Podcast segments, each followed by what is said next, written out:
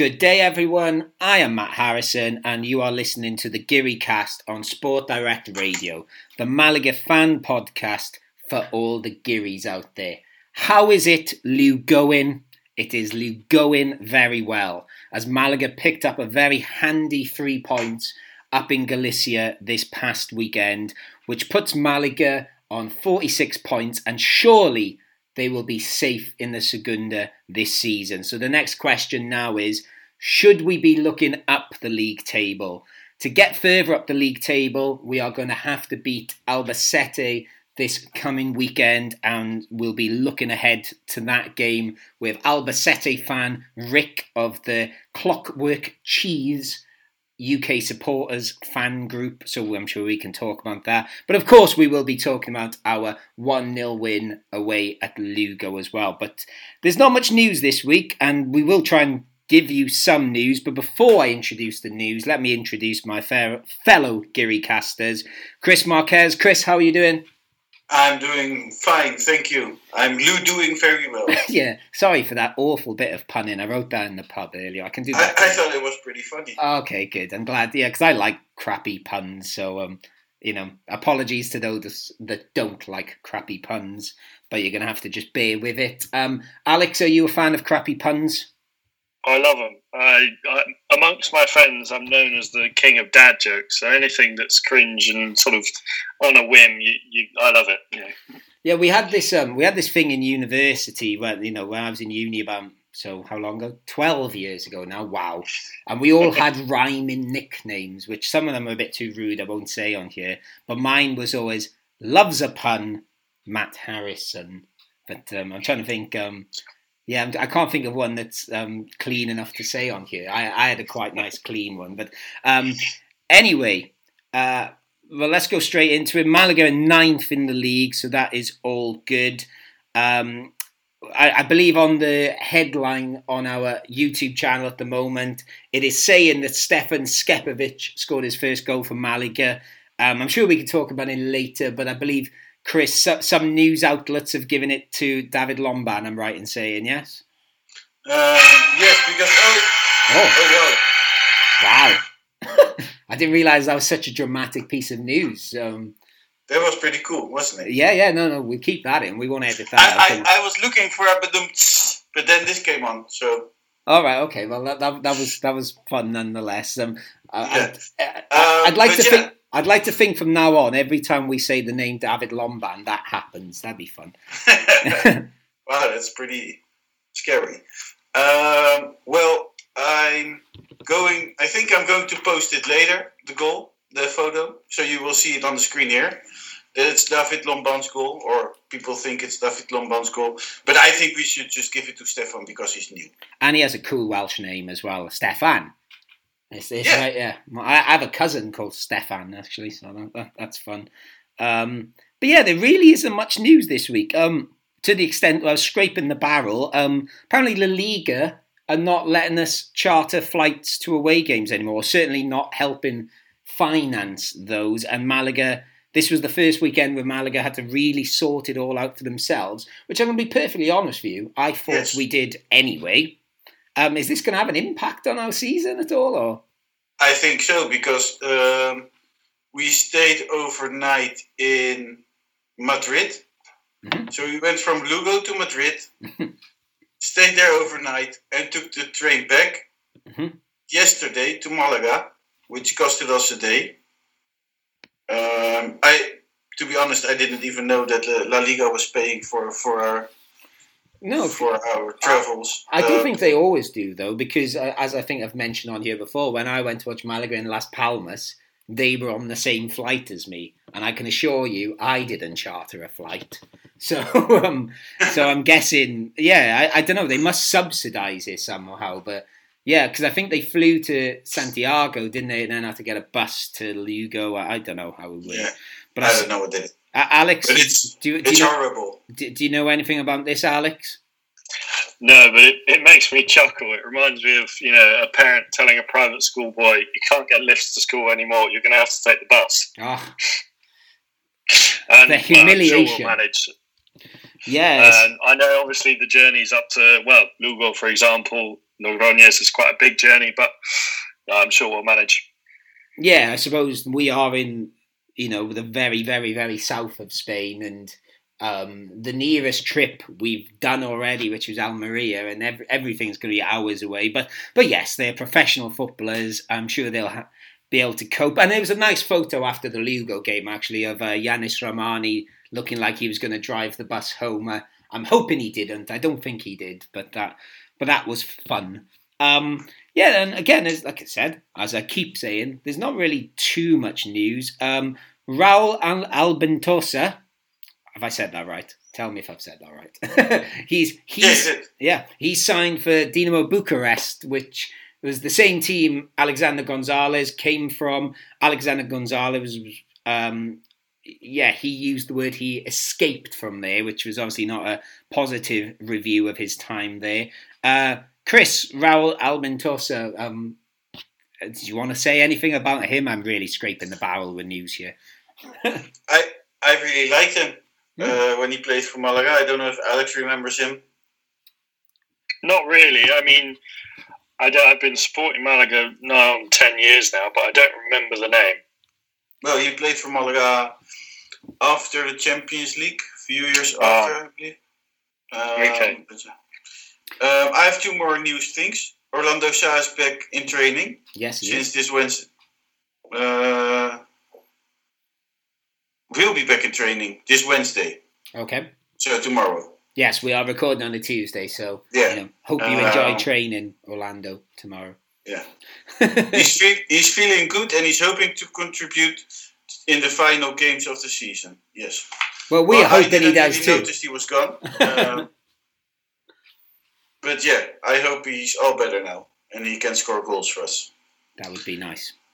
And today is the twentieth birthday of uh, Malaka Hinchas. Ah, yes. Uh, To tell us about Malaka Hinchas, Chris. They uh, have always been in La Curva, up where the with the Giri army, and uh, they started in 2001. That's uh, that makes a lot of sense when you're 20 years old today. um, and I have been a part of them um, together with my little group, which is called Infames. And most of our members have been there since 2002. Mhm. And um, our infamous leader was on the board of uh, of, of Malaka Hinchas okay. for a long time, a lot of years ago. So, yeah, I uh, really liked it, and I think uh, they are doing great work uh, with the tifosi and the singing and Yeah, every yeah. and the chanting. I think they're a big support for Malaga, and uh, yeah, I wish them another happy twenty next seasons.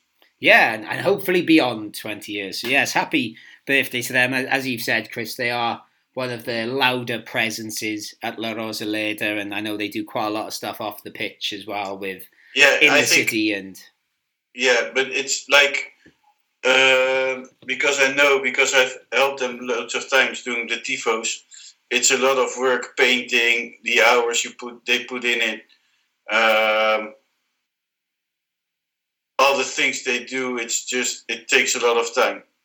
Yeah, and, and Chris, um, I think you've you've set us up quite nicely there too, because I believe there's another birthday this week of our fellow Giri caster Ben Mays. And I think you just said Alex two days time.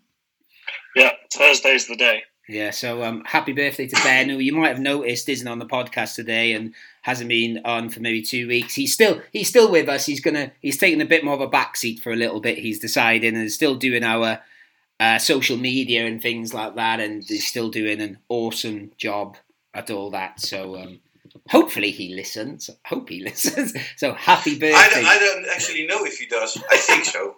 Well, we'll, we'll. Well, it's, does anyone want to say something nasty about him just to see if he does listen and we can see who we are? No, I wouldn't because I really think he's a he's an important member of uh, of GearyCast and he's doing like amazing job with the socials and I don't know. I, I, when we started the socials, neither of us is doing it as great as he does. So Yes, he's he's he's very uh, consistent. Um, but I, I hate Charlton.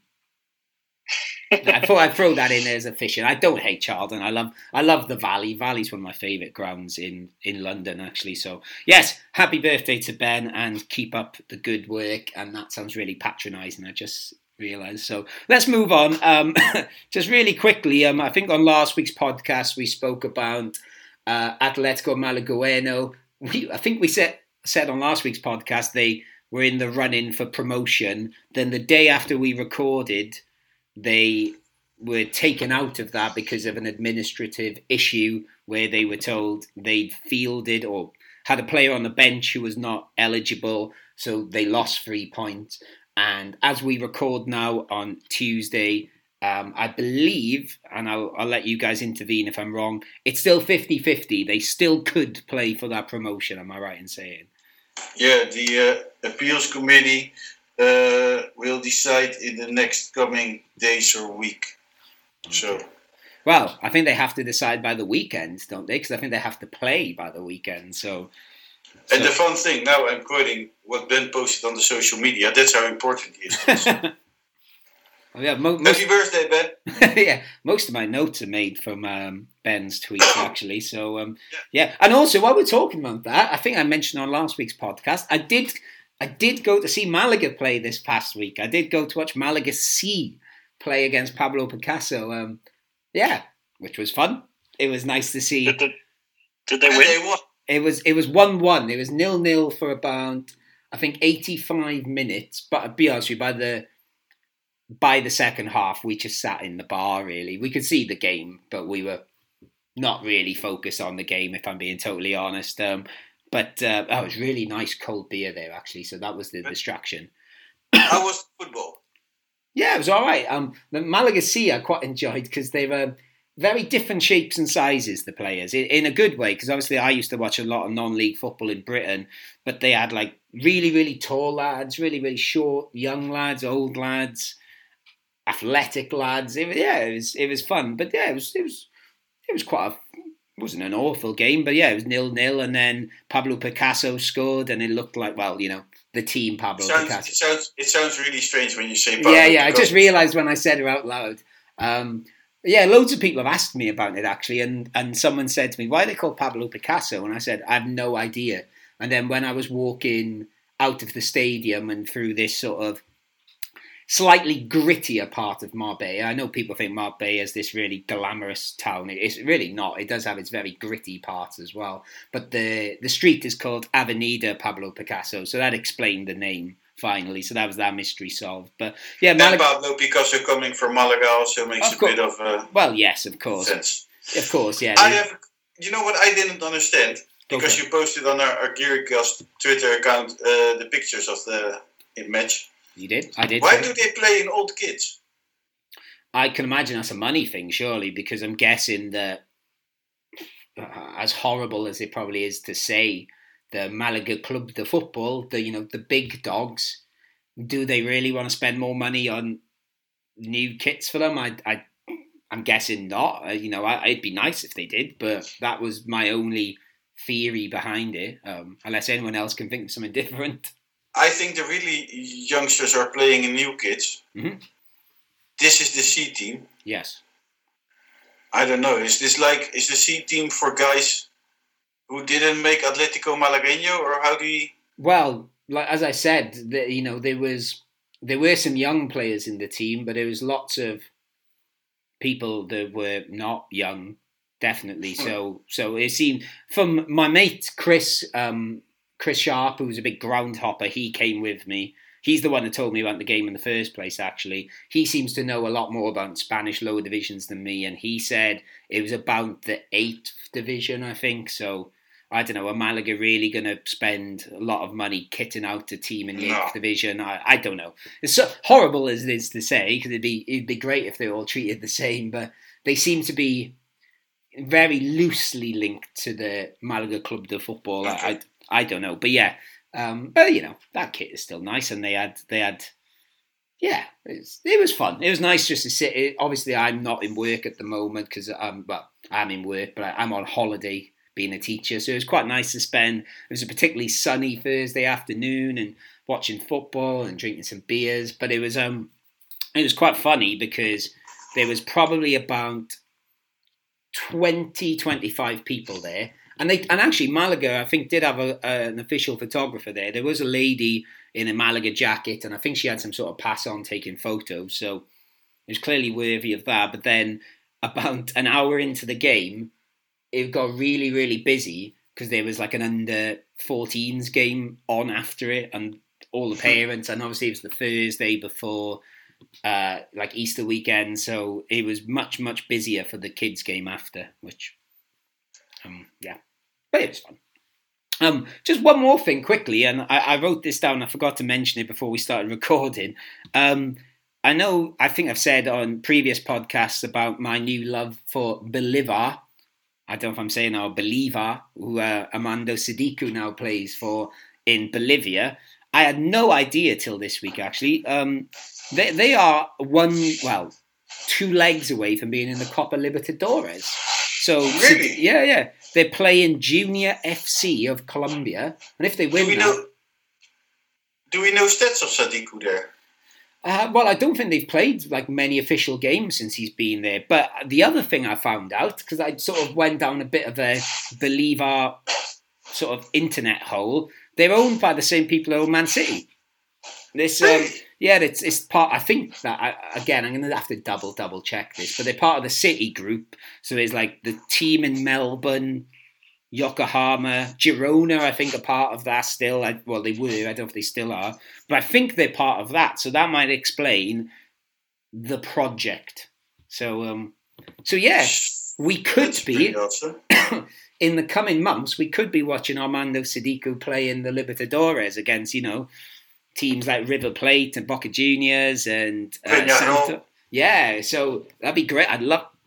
Again, I feel like I've misread some of this, so I'm gonna have to double check it. I thought, should I really mention this on the podcast? Because I might be wrong, so I'm gonna throw in that caveat. But um, yeah, what a cool project! I hope I hope they do beat the team they're playing. Are called Junior FC, who are managed. And again, this I did really do a lot of googling um, yesterday by Luis Pereira, who was the Colombian centre back at Atletico Madrid when they've been really good in the Simeone. He's the manager there now. But anyway, so that was fun doing a lot of googling yesterday. So forgive me if I've got. Go on. I checked. Yeah. Charlie I'Anson won his first match with UCAM in the playoffs. There you go. That's that. that that's better news. uh, and uh, you know, if Charlie I'Anson can get across to the Copa de Libertadores, I'd be up for that too. But you know, as we've said repeatedly, we we'd rather him at Malaga. Um, Yeah. So we you- got him up to date here in the podcast as well. We will, yes. Go on, go on, Charlie, lad. Um, yeah, so I don't know. I, I've sort of tried to find as much sort of random news because it's been a pretty quiet week for Malaga. So if you guys don't have anything to add, do you want to get on to talking about us beating Lugo? Are we all good with Did that? we did we already said about the roundabout that it will have we said that last week. Yeah, we did the roundabout talk. Yeah. We, you know, this. Yes, we we've done that. So I think that's a sign that we've ticked off as much news as we could if we're Yeah. if we're trying to talk about roundabouts for the second week in a row. So yeah, let's just go to it. Let's. Uh, it was Lugo nil, Malaga one. We shall discuss that game after this break.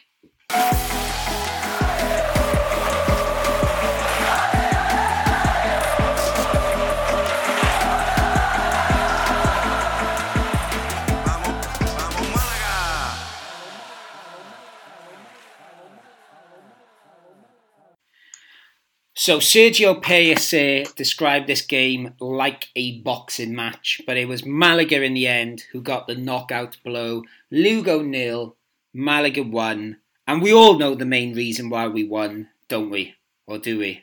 What's the main reason why we won, lads? Luck. Luck. But what brings It can, luck? it can be two things. Go on and then. I will accept one of those two things. Okay. And if you say the other, I will throw myself out of my window Okay. This is quite a from the third floor. Well, it's quite a simple question, this, but go on then. Yes. I hope you're going to say yellow shirts. I am going to say yellow shirts, so there you go. You're safe. Okay, because the other option was Benke I was gonna. I was tempted to bring that up, but no. There's the yellow shirts. Obviously, the last game we played away, we wore our home shirt, and we're back in the lucky-ish yellow shirts. So that was good to see. And obviously, as we said earlier, that puts Malaga on 46 points now in ninth place, which, you know, is quite amazing, really, with the team that's been put together. Um, so that should be pretty much safety secure. We can talk about that a bit later. But let's go straight into the starting 11. There was a few, I, I, don't know, surprises, but there was a few changes. Uh, Lomban came in for Mejias, who was obviously Mejias has been injured. Jairo kept his place on the wing. Uh, Ale Benitez came in at right back, and Soriano came in for Danny Barrio, which I thought I'd mention first because we did get criticised by one of our listeners, and forgive me for my pronunciation here to our Norwegian listeners.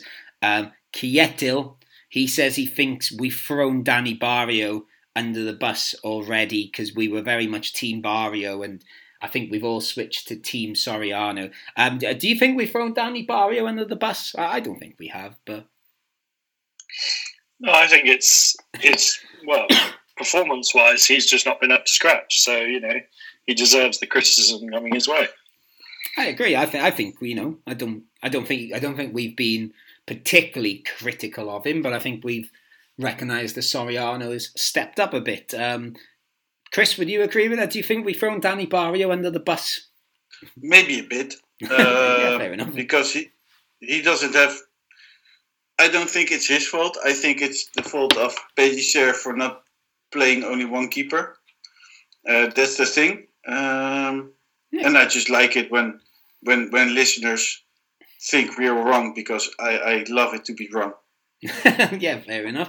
Um, no, but I, I, I, love I love people to to uh, I don't know, participate in, in what we do. So. Yeah, yeah, of course. Yeah, he wasn't being critical. I don't think was he? he it was meant in a in a sort of jokey, semi-serious yeah. way, I think, and we appreciate that. Um, but yeah, no, it made me think. Actually, no, it was one of those points where I was like, actually, have we been a bit too harsh on Danny Barrio? And um, I, I, don't think we have, but who knows? Anyway, um, was there any other shocks in our starting eleven for you, Alex, or you know, all good? No, I think I, I think you. I can't remember where I saw it. It might have been you, Matt, tweeting it. But I think happy to see the inclusion of Jairo again. I think mm. he's been doing rather well in the recent games, and it's the same with the midfield. I think I'm happy with that midfield three. I think Jozabed, I'm glad to see him getting more minutes because I think he's been really good of late. And only if I was, you know, being nitpicky, only slight thing is, you know, I don't know whether he's match fit yet, but I want to see Stefan starting. Yeah, I think we can definitely talk about that shortly. Chris, anything from you in regard to this starting 11? Please, no more Caye Quintana. Yeah, I thought I thought that would be something you bring up. Um, yeah, I, I, I, I, don't know. Like, I'm sure we'll talk about Stefan shortly and the what he brought to the team, but I'm sure Pellicer still can see that maybe he's not fully fit. I don't know. Um, for me, actually, I thought the uh, the the important one more than anything was uh, Benitez playing a right back instead of Alexander because, as I think we've discussed on last week's podcast, um, those two games that we played in a week, Alexander was dreadful. Horrible. Yeah, and um, I know Ishmael was on the bench, but I'm guessing Ishmael was on the bench just because uh, for for numbers, I don't think he's fully fit. So um, it was good to see Benitez get a chance. Well, and, and also just to sort of say to Alexander, you know, who I think I think we've all agreed has generally played quite well for Malaga, but just to sort of you know you need to up your game again, basically. Um, I, I can only hope that Ismael Casas will be back soon. Yeah, because I yeah definitely I like you know I love Ismael Casas, so um, I I think he's great. It's just a shame all these injuries he's getting at the moment. So yeah, um, yeah, I thought. Um, I, I, don't know if you guys would disagree. I thought Malaga started the game really well, though. Was would, would you disagree with that, or? I wouldn't say we started poorly, but I just didn't see. It was. I mean, for most for large periods of the game, I just didn't see either team scoring. If anyone, it would have been Lugo because I think they had the more clear cut chances. But I think we were just a bit not not at the races for that first half in general. I just you know I wasn't really impressed. I think I you know I sent quite a few messages of a disdainful nature to our WhatsApp group, but yeah, not nothing too critical from from my part, but I, I just don't think we were that brilliant. Yeah, I think your um your your idea of the word disdainful is perhaps very different to perhaps. Uh, well, certainly Chris's, I think, because I, I can't remember you put anything too disdainful. Uh, Chris, I, I, go on. It surprised me. I got scared with Alex a bit. I thought, what what is happening? I always thought he was the political correct guy. He, he's the then... voice of reason. He's the he's the Gary Cast voice of reason. That's what I always call. Um, oh. Well, I, I, Alex was angry. Yeah. Well, I, well, this is what I was going to come to because I, I, I don't think we did play too bad. Um, no, I, then, then we don't have the same opinion. You go.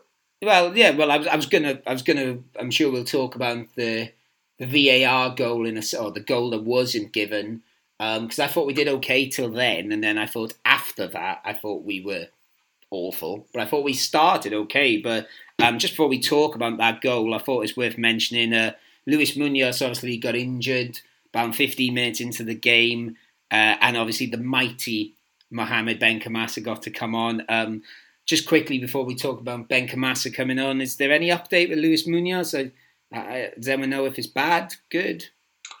I don't know yet. I don't think there's any news on him. No, I had a bit of a Google earlier, and it, I don't think he'll be playing this weekend. But it did. I couldn't see anything to suggest, you know, we really, really need to worry yet. Um, well, we have to worry because we're also missing another key player who received the yellow card in the first half. Yes, and that was our other centre midfielder. I'm right in saying yes. One day. Oh no, of course, yeah, yeah. It was one day I was thinking of Escassi, no, because Escassi got oh, booked. Escassi did get booked yeah. as well, though. But it, well, yeah, that's right. But he's not suspended. Um, yes, Juande did get booked. You're correct. Um, but Benkhemassa came on the pitch. Uh, Chris, do, do, you want to express your feelings about when you saw Benkhemassa coming on in the 15th minute or whatever it was? Um, yes, I want to. I would love to. Um, let me take a look. Oh no, that's the wrong one. Oh, okay. Never mind. Are we doing sound effects? Yeah, I thought tune tune tune tune.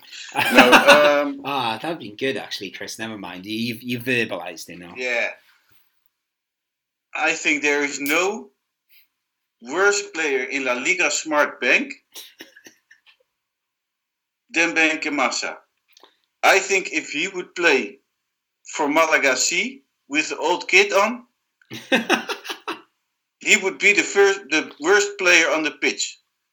He even would be the worst player on the pitch. The match which started after the Malaga C game with the 14 year olds.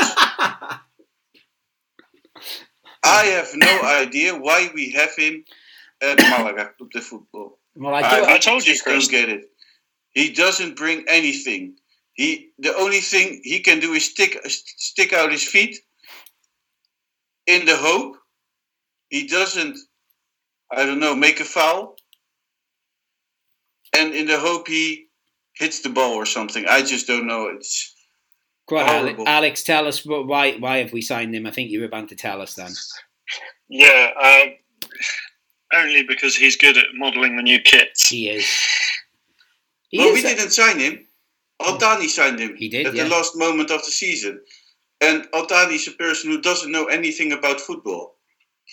Yes, I think we can all agree on that. Um, he is good. He is a good model, though. He, he's quite a handsome man, actually. When Alex sent that, I thought, actually, yeah, he he does he does model a kit well. He's. But I have to give him the fact that he, uh, when he's on the pitch, he gives hundred and fifty percent. No, he really does. Well, he he's a great guy. He's a great guy. He just can't play football. That's the only thing. Well, I was about to say, like, uh, if if you're a model, you're supposed to stand around and look nice, aren't you? But he does do a lot of running, but he's always running the wrong way almost. He sort of exerts this energy when it's not really needed to be exerted. He always seems to be catching up with play. But um, yeah, I think we've said our bit on Benkhemassa there. We don't think we need to dwell on him too much, but I'm fairly confident we'll be mentioning him again in a few minutes for something that happened later in the game. But um, Lugo did score a goal um, they did get a ball in the net. Alex, do you think it was rightly disallowed? VAR intervened on Malaga's behalf again. I believe it was given for handball. I'm right. Yes. I I think. I mean, I can't because it all happened rather quickly. Mm. I, I remember, you know, seeing the referee talking to. I think he was talking to the fourth official, the video referee, Mm. And then all of a sudden, you know, the ball was being passed around at the other end of the pitch. I didn't really quite understand what happened, but I think in terms of you know, from looking at the situation as many times as you can look at it from the angles, I think it was the right decision. Okay. I just think you know maybe maybe a bit a bit a bit of a weird one because I wasn't really sure what was going on at, at certain parts. Yeah, I because I, I I think initially it was pulled up for the fact that uh, the Lugo attacker sort of bumped into Soriano and then his header went on and they scored from there. And I think that was ruled out, and then they somehow went with handball, which I've got to be honest with you, I've not seen too many replays since the night, but I didn't really see many on the night of handball. Um, but Chris, you, you thought Malaga were 1 0 down for quite a lot of the game, if I remember rightly. Uh, yes, until the 60th minute, I thought Lugo was winning because I was looking it up. Yeah. I somewhere I asked why didn't he um, uh, why didn't he give it a foul or is that a goal or something like that? And Alex says uh, it's a goal because uh, it's against Malaga or something like yeah, that. I mean, And um, yes, so until the 60th minute, I thought we were um, losing. nice and then um, I looked at the screen and I saw nil nil. I thought, what? Yeah, that, that that I think that's worse maybe than when I watched the wrong game for 15 minutes. I know, but you know what the thing was? Um, they didn't show. You know, when they score, they they how do you call it? Restart the game again from Yeah. the midfield. How do you call it in English? oh, kickoff. Yeah, kickoff. Wow. So, oh, restart. I don't know. Yeah, but anyway, Oh wow, that's horrible. What I said. that's right. Uh, that I didn't know kickoff. Uh, but that when they kick, you didn't see the kickoff, and you didn't didn't see the keeper. I saw the keeper kick it out because that, that's when I was like, yes, they've not this, they've not allowed it. Oh, So you wouldn't have seen a kick off because there wasn't one. maybe the, it, it counts that my mother-in-law was at my home and my no, there you. No, Uh, we'll let you off. We'll let you. and my wife's daughter, and they kept talking, and they talk a lot, and they only always talk, talk, talk, and then Yeah, well, my, it was a nice surprise. I get distracted a bit. It was a nice surprise for you on the hour mark anyway to Yeah. learn that. Yeah, so that's always nice. Um, It was great.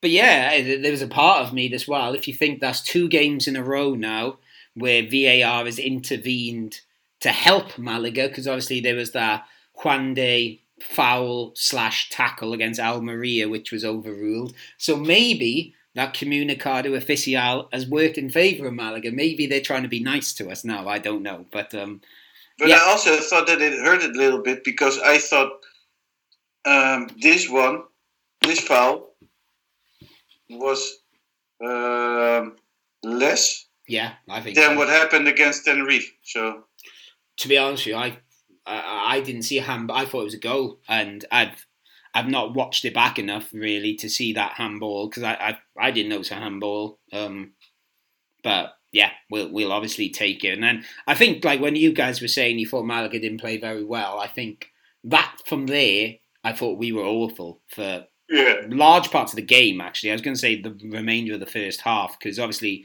Lugo that goal was about the twenty fifth minute, if I remember rightly. Um, but I didn't think we were very good, and actually, I think Luis Munoz going off um, really, or Munoz had a really big impact on us. Um, but yes, so um, I don't really think there was too much else going on in that first half. It was um, like Pellicer said, it was a bit of a boxing match. It was quite tough, not very pretty to watch.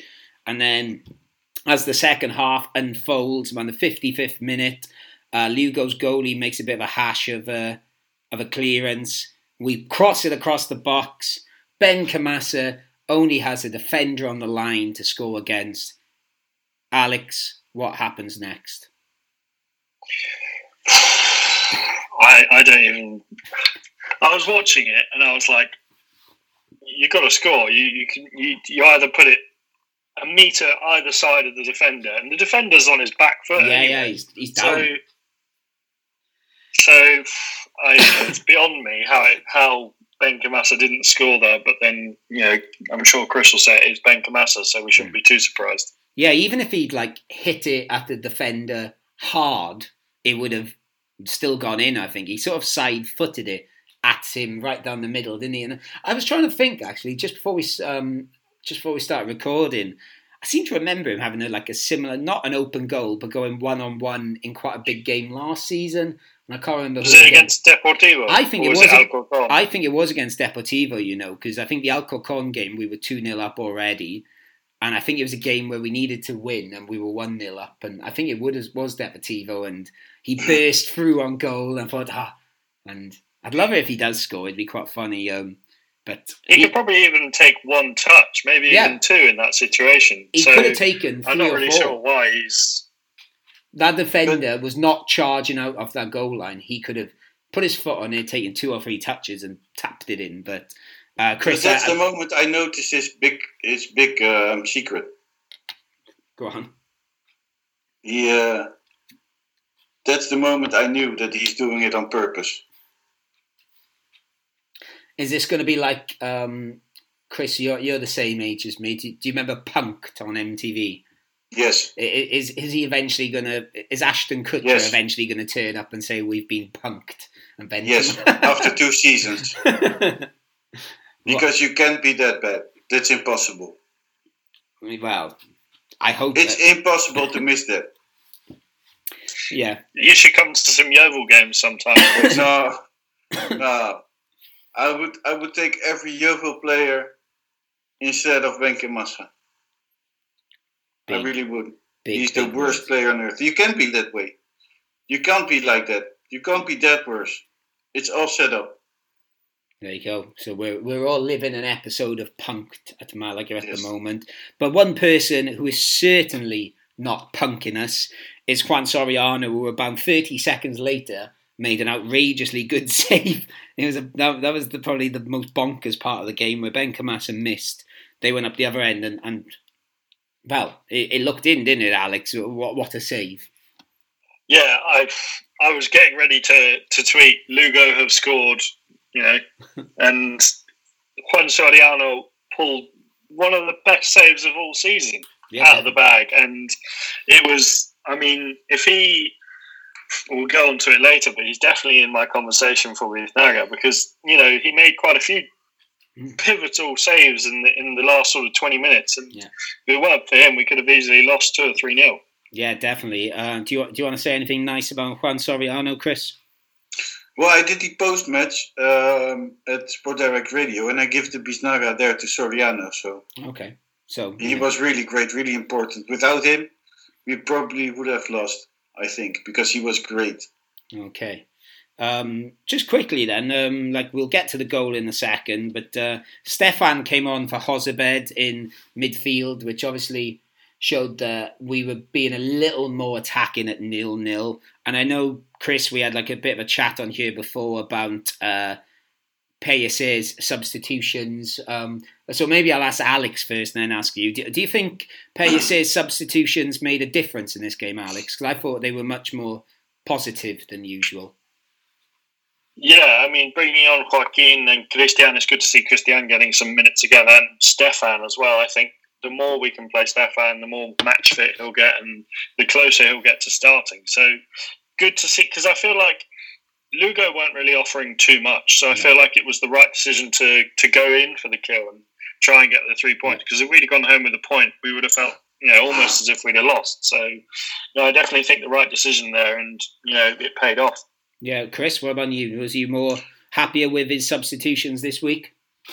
Um, overall, yes, but he made one like the biggest mistake he could make, and that was when Luis Munoz got out, replace him for Benkhemassa. No, but really, to be honest, we talked it on Sport Direct Radio. Everybody said you cannot play with Benkhemassa instead of uh, Luis Munoz. You shouldn't. It, it's you can't explain why you put on the pitch Benkhemassa and not Christian. Yes, I agree with that. I'm assuming because obviously Ramon was on the bench, but I think we're it's quite obvious that Ramon is still not quite fully fit. But yes, I, I agree that in that 15th minute against a team who's lower down the league than us, we need to be bringing on Christian and not Benrahma. So if it'd been the last five, ten minutes, I might have gone, well, fair enough. But yeah, I totally agree with that. But one of our subs, Chris, Stefan Scepovic, comes off the Yeah. bench. Um, Great. Go on, Chris. Why is he great? Tell us why is he great? because he's a striker, and I think that was the right move at that moment to put a striker on. I think, and because he scored a pretty goal after that, He did indeed. Um, Alex. or didn't he? Well, let, us like yeah. So just to be clear, I know some websites have given it to David Lomban. I believe the official line is is Stefan still, but I, I don't know. And surely we have goal line technology in Segunda, don't we? I, I thought we did anyway. I know we have VAR, so I just assumed we had goal line technology. Maybe I'm wrong because obviously David We only have we only have VAR. Okay, that, that's. I was not sure. I think we have had this conversation before. When I said it out loud, then I was thinking, actually, I think I'm wrong there. Um, David Lomban whipped in a free kick that was possibly all over the line. It's a great free kick, actually. It was a good save if he did keep it out. Um, but then Stefan sort of hits a nice first time volley from about six yards out, puts it in.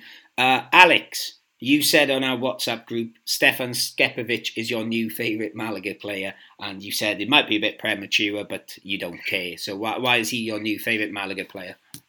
I just think he, he offers that thing Caye doesn't give, and well, what we've been lacking obviously since Pablo Chavarria has been out. He, he's that that out and out striker. I know Caye can do that role, but it's not his natural role. He's better dropping in behind the, the main striker. So, you know, I think it's it's something that we've been lacking, and I think we need that that main target up front. Yeah, Chris, would would you agree with that? He, he's a completely different player to Caye. Yeah, he scores goals. It's very different. that, that that is very true. Um, yeah. Yeah. no, I don't know. It's it's too early still to say what he's going to bring us. I, I read today, yesterday, that Malaga has put a priority to sign him for next season. okay, well, that's, that's That's that scared me a bit off because I'm not sure about that yet. Yeah. I wouldn't be sure about that yet either. I need to see him a bit more, but I think I think we we have to though, because obviously Caye will be going back to Cadiz. that's true. Yes. and Thank we God. don't know whether we don't know whether Pablo Chavarria will be there next season. So I think it's, it makes sense to sign him, even if that means we do end up signing another player. We can always you know loan him out, or he can be our new Orlando Sá. But you know, I, I definitely think it's a wise decision to tie him down. Wow. A new Orlando Sá. What a title to to inherit. But yes, I thought I thought he's looked good actually when he's come on in these little cameos. And I think if he was fully match fit, I think he would have started by now. I think the only reason he's not starting is because uh, the coaching staff and on the training pitch, they're just seeing that he's not fully fit for, you know, as would be expected, I suppose, having not had a club for a bit. So hopefully all these minutes are adding up and they're going to lead to a start in place for him. So, um, yeah, should we? Well, actually, just one more thing quickly. I, I, I stole this. I think one of you guys might have tweeted about it. It might be in the Geary cast thing. I, I stole it off our friend uh, Mister or Mister White and Blue, who said Malaga now having won eight away games by the thirty third jornada. It's a club record, or the quickest they've ever got to eight away game, uh, eight away victories, which I thought was quite interesting. And if they win two more games, that will beat the record, which seemed crazy to me, really. I, I did you guys see that? I can't remember if one of you tweeted it or something. I retweeted it. Yeah, I thought it might have been you, Chris. It's a crazy stat, I thought. Ever, like in the history. Yes, yeah, since 1994, it's Ah, of course, yeah, I keep forgetting about that. it's it's terrible. But there you go. But it's not terrible now because we, we, we're doing well away from home.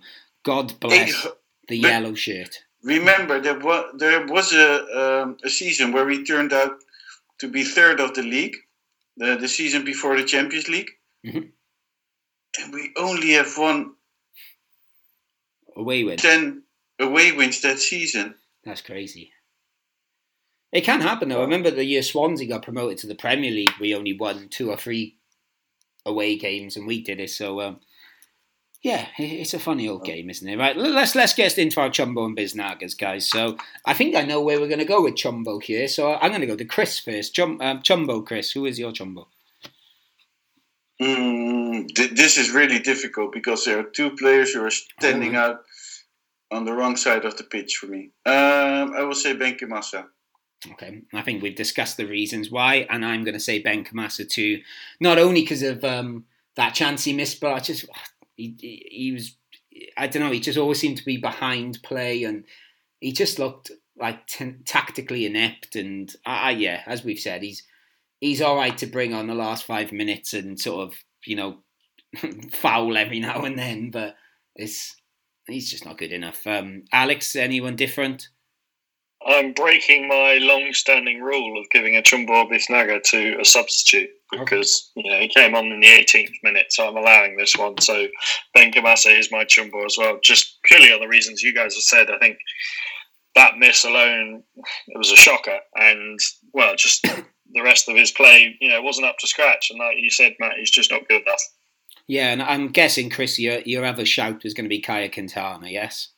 Yes. Okay, right. I think we've done enough Caye Quintana talk over yeah. the last few podcasts. Um, Biznagas, though, let's go positive. Um, Chris, I'll go to you first again. Who are you giving Biznaga to? Although I think you've already told us, maybe.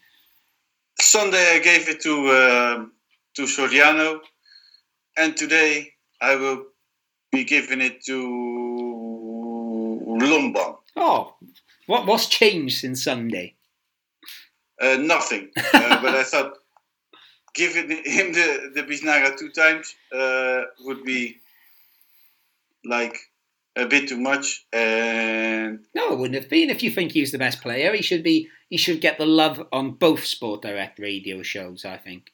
Yeah, but I also thought let's give it to Lomban because after his COVID uh, nineteen and the way he played, I, I really liked it. And then he scored a goal or Stefan scored it. I don't really care, but yeah, it was a great it was a great free kick.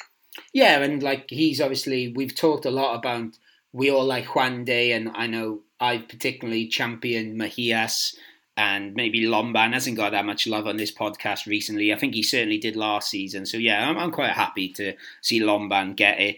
Uh, before I say mine, then I'll go to you, Alex. Who have you gone with?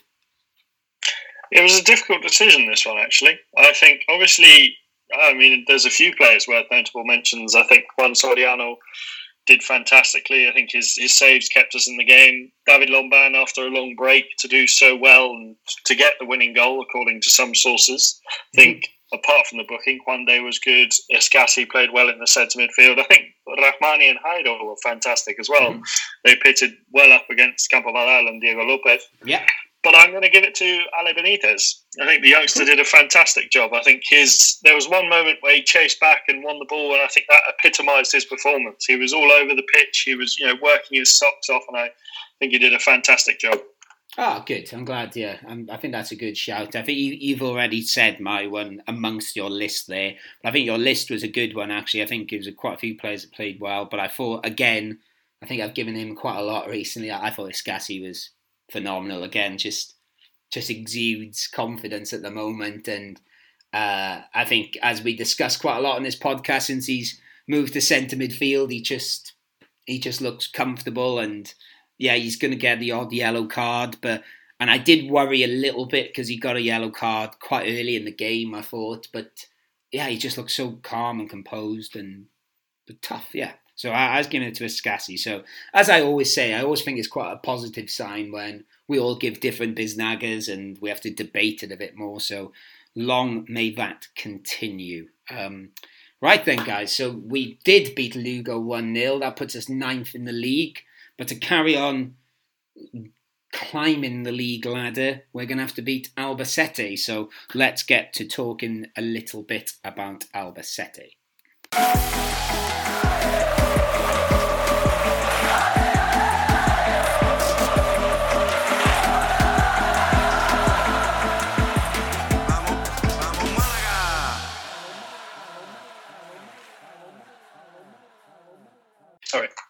Okay, so Malaga are ninth in the league now, and as we've just said, hopefully they can look at climbing up the league a little bit more. Maybe the playoffs are a little bit out of reach, but you know, let, us just try, try and get as many points on the board as possible. And to do that this weekend, we need to beat bottom of the league. So it would be a bit of an upsetty if we lose to Albacete. Oh God, that's an awful pun. I tried. But joining us, and I hope he wasn't too upset about my pun there, is an Albacete fan who is joining us from Cheshire in Sand- Sandbach in Cheshire, which I can tell you is a lovely part of Cheshire where I've visited and watched football before. We're delighted to be joined by Rick of the Clockwork Cheese, which is the UK Albacete Fan Supporters Club. Or I think I've put too many words in there. But Rick, how are you? I'm good, thanks. How are you?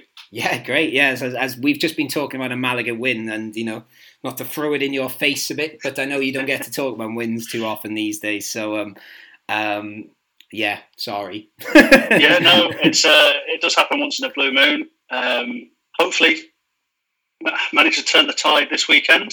Yeah, you boys, but the way we've uh, the way we've been going about it doesn't look overly likely.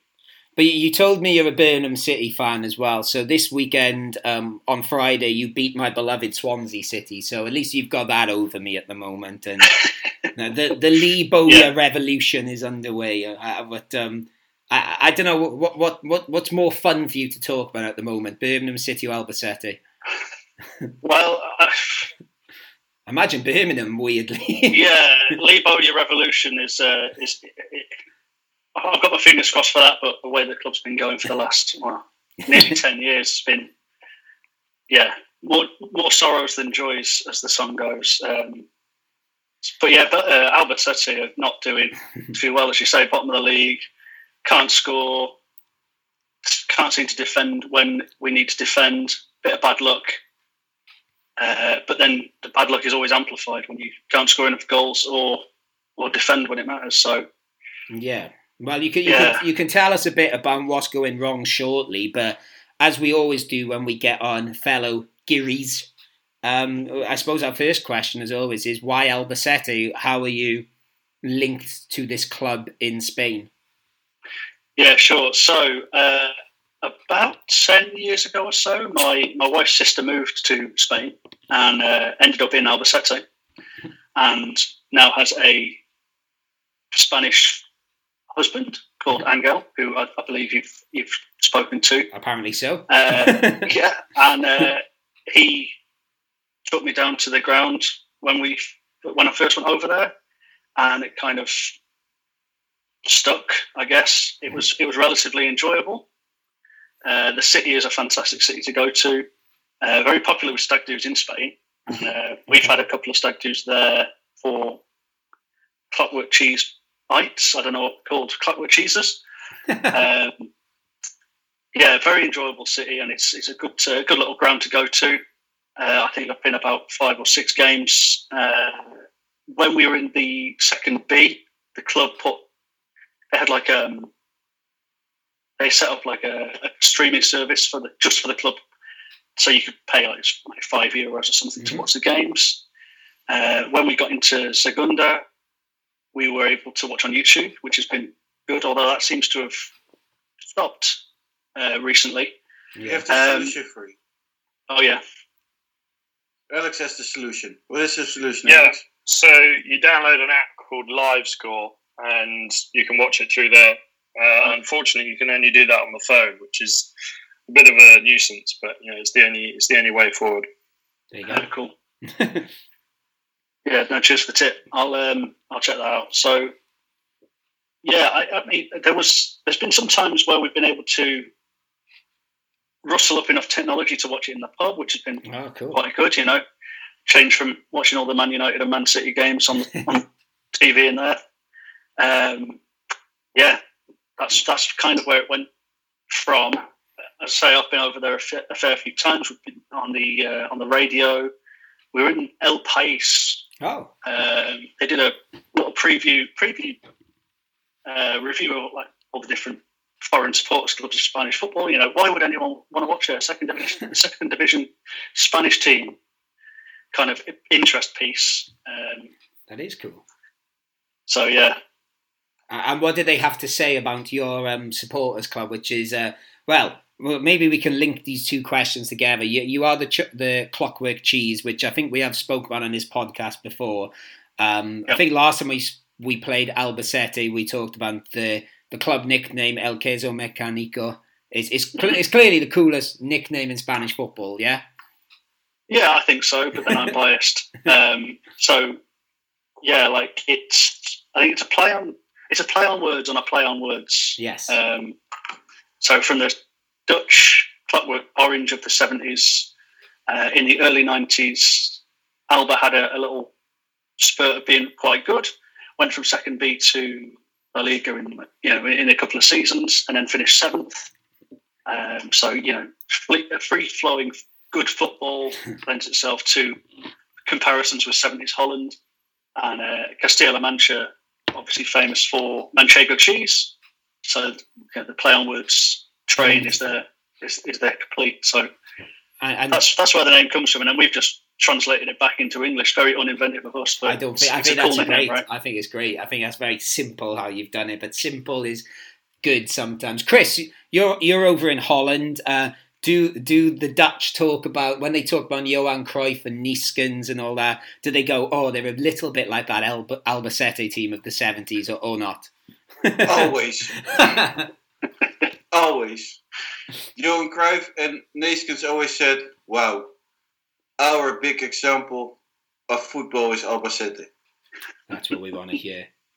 Uh, and and Chris, I know I think we've had this discussion before. Are we are we still agreeing it's the coolest nickname in Spain, at least? I think it is. I would say uh, after Boquerones. No, well that's that's that's just simple, though, isn't it? Yeah, but yeah, it's it's a really cool uh, nickname because I love. Yeah, I don't know. I I'm really love it, I, and I love Clockwork Orange. So.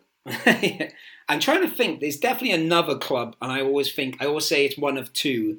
And I'm a bit annoyed myself. I've forgotten who the other club are. Alex, uh, can you? You're quite good at Spanish football stuff. Can you think who the other club might be, or or not? Or I mean, Lugo do have a similar, not cheese, but the clockwork nickname. And uh, apart from that, I mean, there are, there is another one uh, in Segunda, but I can't remember off the top It'll of my come head. to me. I'm a bit, um, let, us let's let's not let's, Leganes. Oh yeah, of course, yes. That's what I'm thinking of. The Los Pepineros, the, the cucumbers. Yeah, yeah. That, that, that, that's. The, but I think the only reason I like that one so much that needs to be accompanied by the what's his name, the mascot, Super Super Pepe or whatever his name is. Uh, but do you also don't think Los Colchoneros is a is a cool? Uh... That is a cool one, yeah. But it's you know it's, it's the word play is missing a bit there, as um, Rick said. I quite like the word play of the yeah. Albacete one. With there's a lot going on in that nickname, but um, apart from nicknames, Rick, um, you said you've sort of been following them about ten years now. Is there any favorite players or favorite games, or you know, obviously you said you're not having a particularly enjoyable time at the moment. Is there any fond memories you'd like to look back on and share with us? So a couple of years ago, we were in the in the playoffs, lost out to Mallorca in the end, who ended up going up. Yeah. Um, so it looked like things were on the up there. Uh, when we were in Segunda B, I was over there for the uh, the playoff game against Atletico Baleares, which mm-hmm. um, I'd been out the night before, which Albacete, fantastic place, a good night out. Um, so sitting in like 40 degrees heat with a with a little bit of a hangover, not the most pleasurable experience. Uh, it went to extra time. Uh, we scored in the very last minute of extra time to go through and uh, gain promotion. So that was uh, that was a good one. That sounds that sounds great. Um, yeah, in the, in, the, in the last few years, we've had a couple of, you know, a, few, a fair few decent players for, for this level, or for the levels we've been playing at. Um, Zazaeta, he was he's a good one. He was uh, he, he's one of those players where you when he got the ball, you thought he's probably going to do something decent with this, rather than you know hoof it into the middle of the park. He would put it into the into the box, and someone like Zozulya would get on the end of it now and again when he was not offside or on the floor. uh, yeah, Again, he's, he's, he's, Zozulya is, a, he's one of those strikers. He's a handful when on a good day. Um, but when he's having an off day, you notice the amount of time he scares me. He looks scary. I always think he looks scary. yeah, you'd like to get into an argument with him, would you? No. Um, yeah, we, it was a, a, couple of seasons ago. Uh, Jeremy Bela, who's obviously now at Birmingham, um, he's another one of those players who, when he gets the ball, runs at defenders, ends up in the box. You know, got his share of goals. Um, really liked him. Obviously pleased that he joined Birmingham, but not so not so pleased that he left Albacete to do so. It's like double sided coin now, I guess. Uh, Doran Sora, the goalkeeper, yeah, he was. Uh, I don't know if you remember the uh, Colombian keeper of the nineties, uh, Higuita, who just used to go yeah all over the place, yes. and, you know, do little turns and little, you know. He went to prison trips. and everything. and he the, did, yeah. And yeah, the scorpion kick, of course, we remember Higuita. Scorpion kick, yeah. Uh, he ended up. Um, he did, yeah. I think he, he, went to prison for profiting from a hostage yeah, situation. Like so he's like the middleman. Yeah. Uh, and then I, I, don't know if this is true, but it's a great urban legend, if nothing else. But when he was in the prison football team, he refused to play in goal. I don't know how true that is, but I'd, I'd like to be. Um, but yeah, Doran Sorek, he would do these tricks and, and things. We like the goalkeeper's the last person you want to be doing stuff like that, but he's still a yeah, not your team. He was a decent keeper, and he was an, he was good to watch, if not infuriating when he tried to do a Cruyff turn and ended up getting tackled, well, it's, it's which that... obviously has the effect of a of a goal.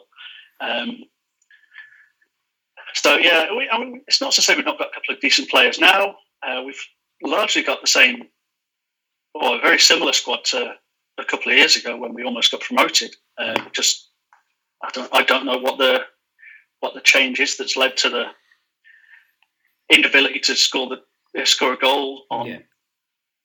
a semi reasonable basis, and yeah, we just seem to concede too many goals, uh, especially towards the end of the game. So yeah, we should add that that playoff campaign you were talking about when you got there. That was the same season Malaga in the playoff. Of course, they were on the other side where we had Deportivo and Deportivo won, and then they played Mallorca in the final, and Mallorca went up. So that was um, fair to say both have landed on harder times in the last two seasons. But um, as I think we've alluded to already, your season has been particularly difficult at the moment. So um, my next question, I think you've sort of answered it a little bit, but I'll see if you can elaborate on it. Um, obviously, you're bottom of the league. Was this expected, and and if so, what what has gone wrong this season? I, I think you've perhaps answered it. You're saying that you don't really score goals, so. Yeah, I mean it's it's become kind of endemic over the last few years of just not buying strikers. Um, you know, for the last four or five or even more transfer windows, I've decried the fact that we need to buy a striker. We need to buy someone who can pop up in the six yard box and just tap in those half chances um, because they all you know, they all add up. You know, you, you get the odd one nil loss here or there, it turns into a draw. You get the odd one all, turn into a two one. You know, it's it sounds simple, but it, it's what gets you points. It's what gets you out of the relegation zone at the end of the season. Um, strangely, that we you know we spoke about that playoff uh, run we had. There were people who were saying to me, you know, if we don't go up now, we'll likely go down in the next year or two, um, because we were kind of punching above our weight. Uh, we stayed up on you know in the last uh, in the last moments of the season last year. yeah. So we never never thought that we were going to be setting the league alight this year. As I say, especially as you you spend each transfer window shouting, sign a striker. Uh, you know. So, but bottom of the league, I wouldn't have put us there. I would have put us, you know, probably just above the relegation zone with the, you know, with the way that things have gone over the last couple of years. Um, the silver line, I was saying this to somebody uh, the other day, the silver lining, if we do go down, looks like a probability. At least the the third tier now is reformed so that yeah. you, if you finish top, you still will get promoted, which has not been the case in previous seasons. I think there was one season we did finish top but lost in the in the playoffs, um, which is a tough pill to take. You know, you can win in theory, you could win every single game of the season and then mm-hmm. go out on away goals in the playoffs. Yeah, uh, in in the third tier at the moment. So that's the silver lining. You know, if we are able to Um, if you do go down, it's what, if we do go down, if we are able to come the, straight back up, the RFEF Premier, I think it's going to be called next season, isn't it? If I remember rightly. Yeah, yeah, yeah. Uh, I think we we've talked about the the leagues below quite a lot recently and how confusing it is. So again, it, it might, we could do a whole podcast on that, but um, and then it's, just it's hard to come out of it of Segunda B. Well, yeah, but like uh, like Rick's just said, it, it will be. Yeah. I think last season, um, I think the reason why teams like Malaga, Albacete, and obviously Deportivo were so desperate to stay in Segunda, you know, there's obvious reasons because you don't want to get relegated, but this season was going to be such a messy season down in those lower leagues, wasn't it? Because of the reform of the league. So, um, yeah, like you said, Rick, I think if you do go down, which I think you're seven points off safety, if I think I checked before, um, it is a little bit easier than it has been in previous years. Of course, it's never yeah, a foregone conclusion. It will always be difficult, but um, yeah. Um, it was close last season, but I was happy that last season they, they could stay in Segunda, and this season it's it's back again the same thing. Yeah, really um, hard. And then just quickly before perhaps we talk about the game against Malaga, Rick, uh, is is there no chance of your famous director getting the game? Could could he get in the in the team, Andres? um, well, he's always he, he's often spoke about coming back at the end of his career, which you know when he was leaving Barca, uh, you think, okay, well, this is the time. You know, he's he's coming to the end of his career. He's leaving Barcelona. That surely means that he's going to go home and you know collect his uh, collect his grapes on his his winery and you know play the odd game of football for Alba. But you know, he obviously went to went to Japan. Whether he's still got the inclination or the legs to play, when he finishes over there, I don't know. But I should just uh, I should add just quickly, just quickly, Rick, just because I probably we're talking about Andres Iniesta here, by the way. When I said Andres, just in case people are thinking what Andres they're talking about. Um, yeah, I, but, I, would have him if, even if he was sixty years. I'm sure he would be like yeah. mad ass footballer.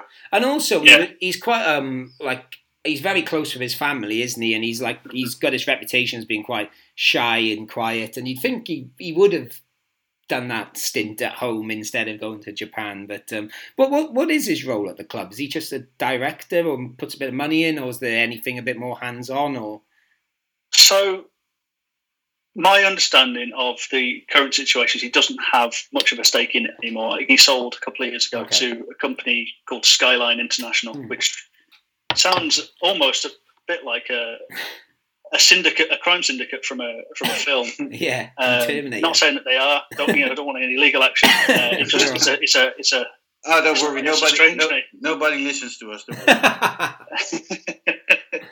yeah. So um, going back maybe to tw- I want to say 2012, somewhere like that. Alba were faced with a huge tax bill. Looks like we are going to get wound up, and Iniesta found uh, some spare cash, paid off the tax bill um, but I, as I understand it, there was some kind of thing where he couldn't just give money to the club, so he had to kind of buy the club. And uh, his dad was the nominal chairman, so he used to come to the games with his uh, with his mates and sit in the director's box, you know, in his, his denim jacket. You know, looked just you know just a normal guy off the street.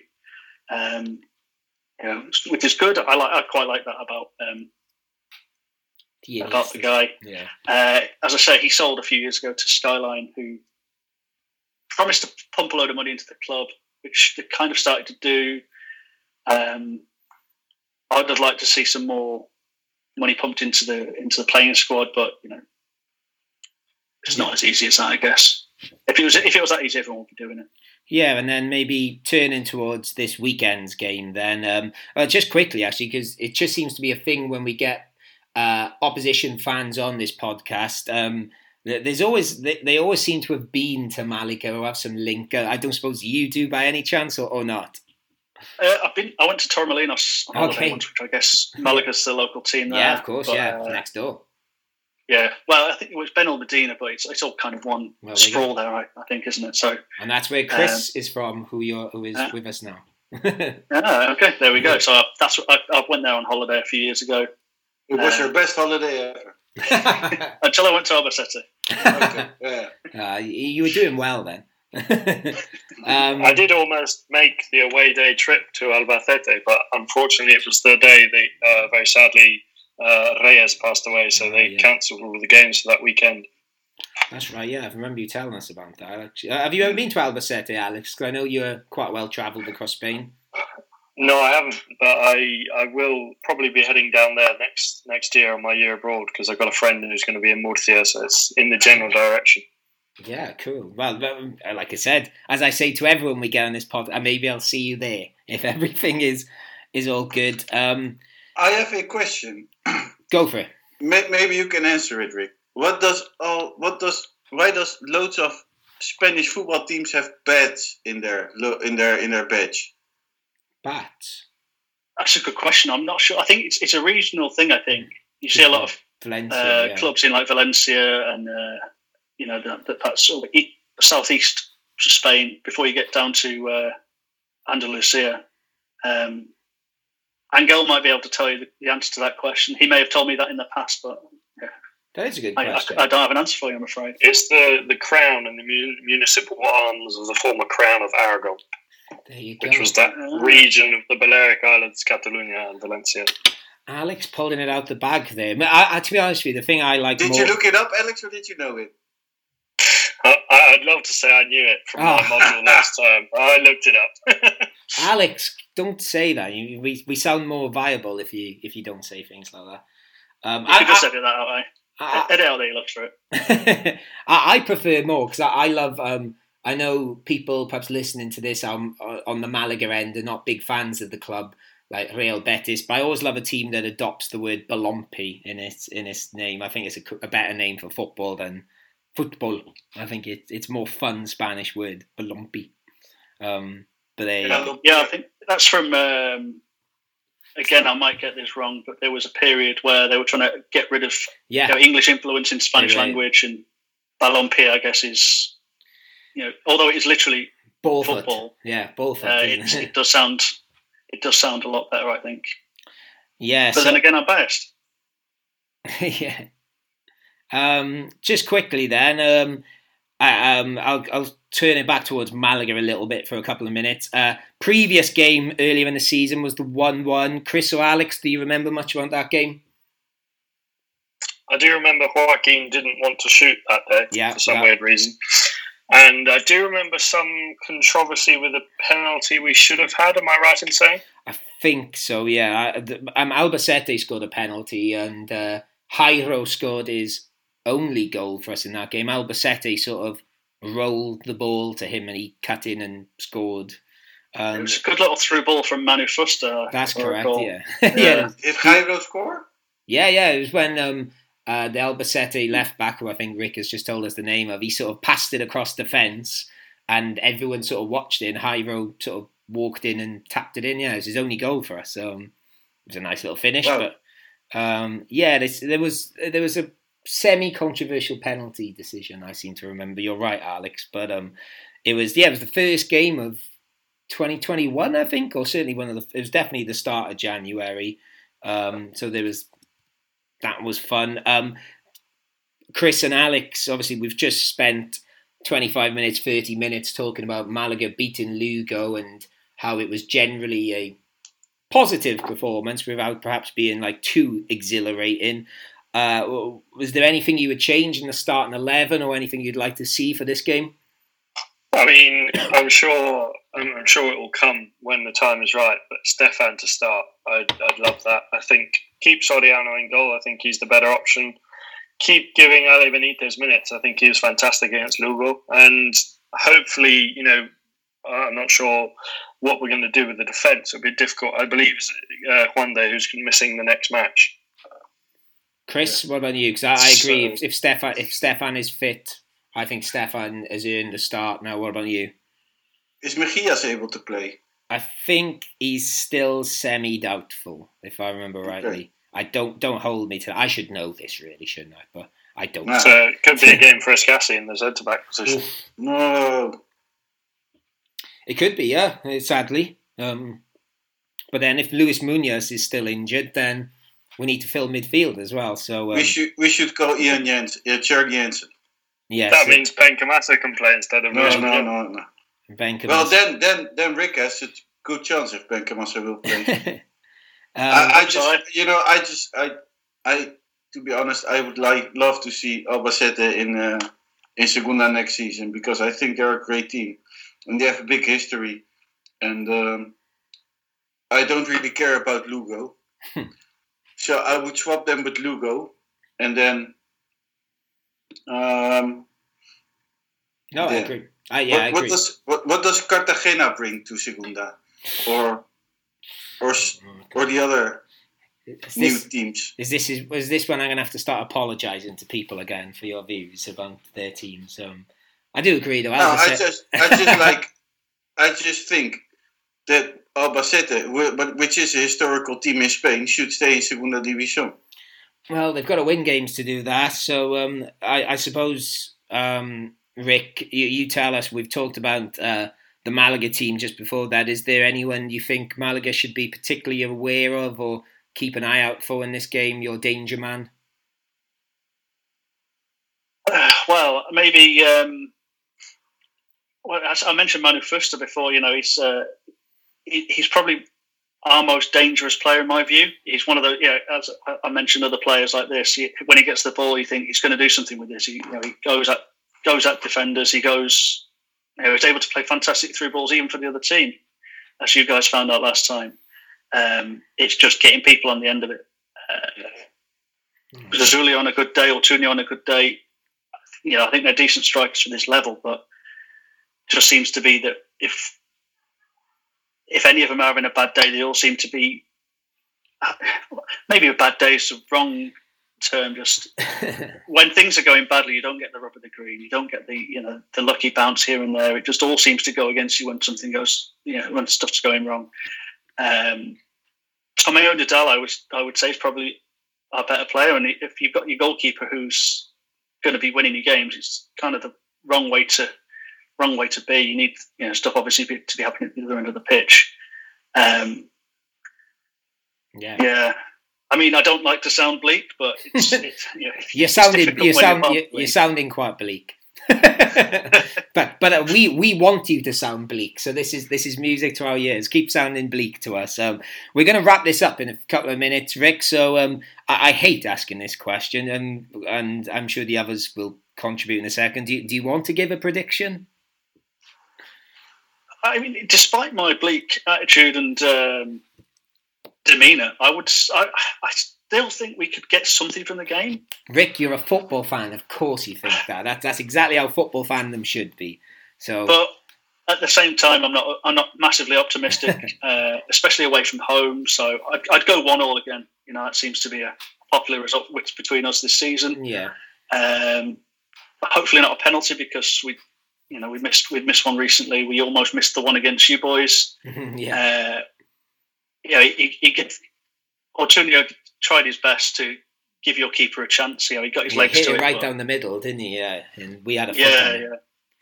Um, Chris or Alex, do you, do you want to throw a prediction out there before we wrap things up?